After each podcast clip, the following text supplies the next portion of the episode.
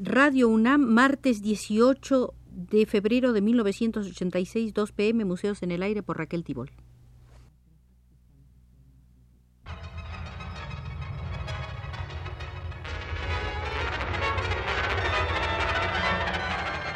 Museos en el Aire.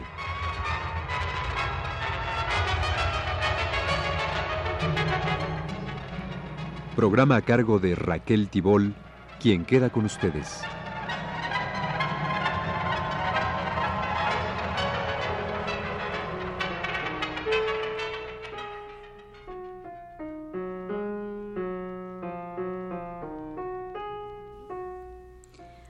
La visita de hoy, que es la número 19, culmina nuestro breve cursillo sobre la danza contemporánea mexicana que hemos venido realizando en las visitas al Museo de la Danza Moderna en nuestro siglo. Hoy, como en las otras oportunidades, veremos la sala de Guillermina Bravo y del Ballet Nacional. A diferencia de otras compañías, Ballet Nacional no ha acumulado repertorio. Guillermina Bravo y los demás artistas de este grupo colegiado creen en los eh, periódicos cambios de piel, en la renovación constante. Su trabajo no va dirigido a un público establecido en modelos académicos o coreografías consagradas, sino a ese otro sector de receptores activos, participantes y que buscan, porque necesitan, lenguajes en proceso, liberados de estereotipos, lenguajes trabajados en la vía del perfeccionamiento de la forma y de su significación. Para alcanzar su peculiaridad en diversos momentos de su existencia, Ballet Nacional se ha abierto a la intercomunicación, aceptando como válidas técnicas y expresiones de Martha Graham o del Ballet Nacional de Cuba, de Merce Cunningham o de Alvin Nicolais, para enriquecer o modular el propio sentido de estilo, tanto en coreógrafos como en intérpretes. Por eso en Ballet Nacional caben la abstracción, el lirismo, factores dramáticos o simbólicos y substancias realistas que se tiñen de evidencias mexicanas, en tanto sus composiciones asumen una situación de crisis que exaspera su sensibilidad. El grupo de coreógrafos mexicanos que trabajan en Ballet Nacional conciben el sentido de lo contemporáneo como el rescate de una totalidad, la cual permite elaborar estructuras donde el cuerpo del bailarín y el espacio escénico son utilizados con amplitud, libertad y rigor, en función de una eficacia óptica y espiritual que rechaza lo típico para establecerse con su propia y concreta realidad eminentemente escénica y dancística. El arte coreográfico de Guillermina Bravo es fruto de su reacción contra el supuesto esplendor de la danza clásica que hizo adeptos en extendidos sectores del público, acomodado esos sectores en un conformismo estético anacrónico. Las alternativas planteadas por Guillermina Bravo a lo largo de más de tres décadas de intensa labor experimental y creativa van del realismo crítico al simbolismo y por fin a un sentido pleno de rescatar por medio del movimiento de los cuerpos en la escena la contradicción vida-muerte, alegría-dolor, amor-odio, sin hacer intentos por resolver esa contradicción precipitadamente con supuestos argumentales, pero sí poniendo en juego la máxima sinceridad emotiva para encontrar el mensaje oculto en los instintos y poder llegar a la raíz de las relaciones individuales o sociales. En un tiempo de agresiones, de genocidios, de opresiones, la ausencia de analogías con la realidad aparece cargada de humanismo implícito y opera como reafirmación vital en medio de un clima político tenso en amenazas de amplio alcance internacional, la vitalidad y la particular poética de lo físico cultivadas por Ballet Nacional aparecen como un mensaje refrescante de clara reafirmación humana. Los coreógrafos y bailarines de Ballet Nacional están empeñados en limpiar de nubarrones psicología y sociedad para gozar del cuerpo y de los instintos en toda su plenitud.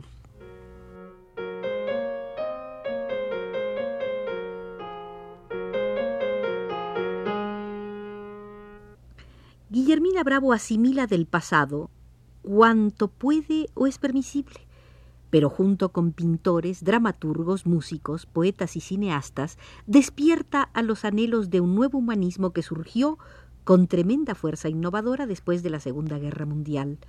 Por eso su arte está impregnado de una intensa socialidad no dogmática, fruto de la construcción de nuevas formas en el cuerpo de los bailarines y en el espacio escénico.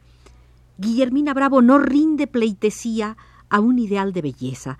Su trabajo consiste en reelaborar elementos iconográficos, reimplantadas en el movimiento propio de la danza, las representaciones de vasos, de relieves, estatuas o pinturas adquieren una nueva materialidad y un nuevo sentido, lo cual impide clasificar sus obras como neoclásicas, aunque quizás se podría situarlas en ese casillero por ciertos excesos de vocación formal de lo helénico. La intemporalidad de la cultura clásica griega, con su enorme conmoción espiritual, pareciera justificar ampliamente ciertos desprendimientos del presente, de lo concreto, de lo circundante que ha prevalecido en el quehacer coreográfico de Guillermina Bravo. Como el escritor alemán Eduard Fuchs pareciera apreciar la belleza de la antigüedad como una forma animal suprema. Guillermina Bravo viajó en 1980 a Grecia para encontrarse con Grecia misma, para descubrir en sus ruinosas piedras decoloradas, despojadas, demolidas y vueltas a levantar tantísimas veces, la capacidad humana de interpretar los sueños y exaltar la fuerza expansiva y modeladora de los instintos. En Grecia, Guillermina Bravo avivó su admiración por los arquitectos, los escultores, los filósofos, los poetas, los ceramistas, los pintores, los dramaturgos que reflexionaron sobre el hombre y supieron visualizarlo y corporizarlo con desenfrenada opulencia y soberano equilibrio. El diálogo directo de Guillermina Bravo con los vestigios del pasado habría de dar por resultado el fin de un período creativo en el que han sido muchas las conquistas formales y reiterados los tratamientos de asuntos eróticos, tanto por parte de la propia Guillermina como de sus colegas Federico Castro y Jaime Blanc.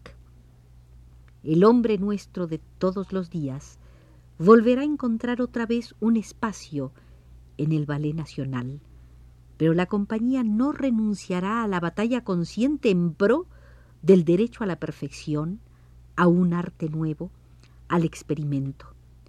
Un ejemplo de eso sería Secuencia, coreografía rica en introversiones, hecha por Jaime Blanc, para tres personajes que fueron interpretados por Jaime Blanc, Jesús Romero y Raúl Almeida.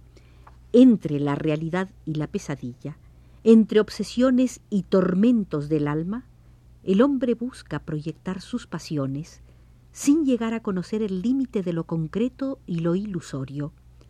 Pocas veces o nunca se ha llegado a interpretar con mayor vehemencia y definitiva delicadeza el complejo culpa-placer del amor homosexual como en esta obra.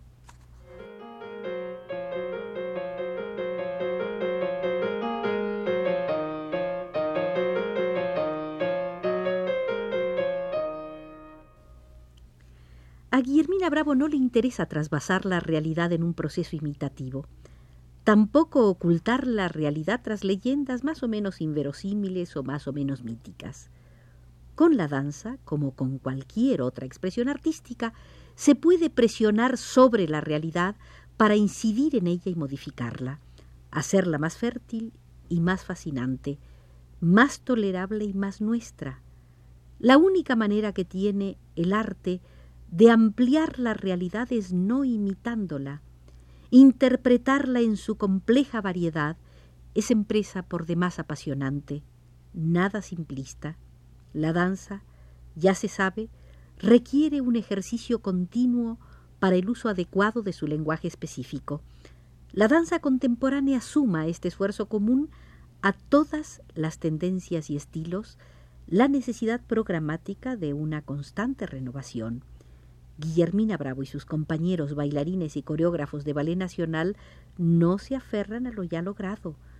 Conciben su trabajo como un laboratorio de búsqueda y hallazgos más que de perfeccionamientos.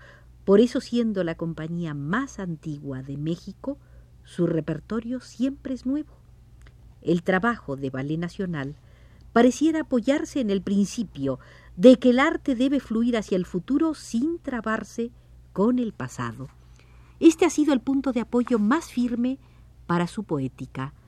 Nadie busca en Ballet Nacional una brillantez agradable y distinguida, porque nadie pretende halagar el hedonismo de los conformistas. En consecuencia, actuar como espectador de Ballet Nacional implica el compromiso de rechazar como público esquemas adocenados y liberar energías para nada fantasmales. Ballet Nacional ha ofrecido objetos artísticos preñados de provocaciones espirituales. Por lo mismo, su tarea no puede quedar concluida hasta que los espectadores no se sientan depositarios comprometidos con la dimensión contradictoriamente dialéctica de la danza contemporánea.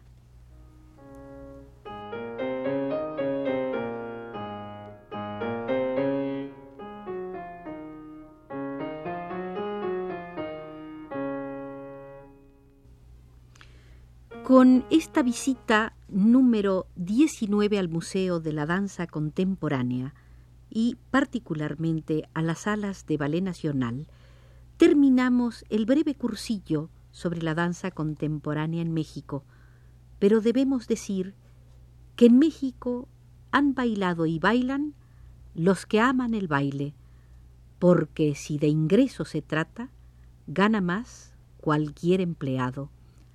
A costa de sacrificios se formaron buenos bailarines, bailarines profesionales, tanto de clásico como de moderno, bailarines cuyo anhelo los llevó muchas veces a romper esa diferenciación en ocasiones forzada entre moderno, clásico y contemporáneo. Quiero agradecer particularmente a Arturo Garro nos haya conducido desde los controles.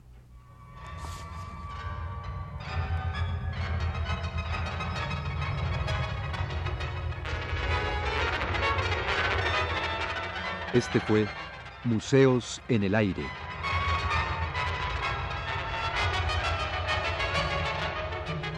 El programa de Raquel Tibol que se transmite todos los martes a las 14 horas.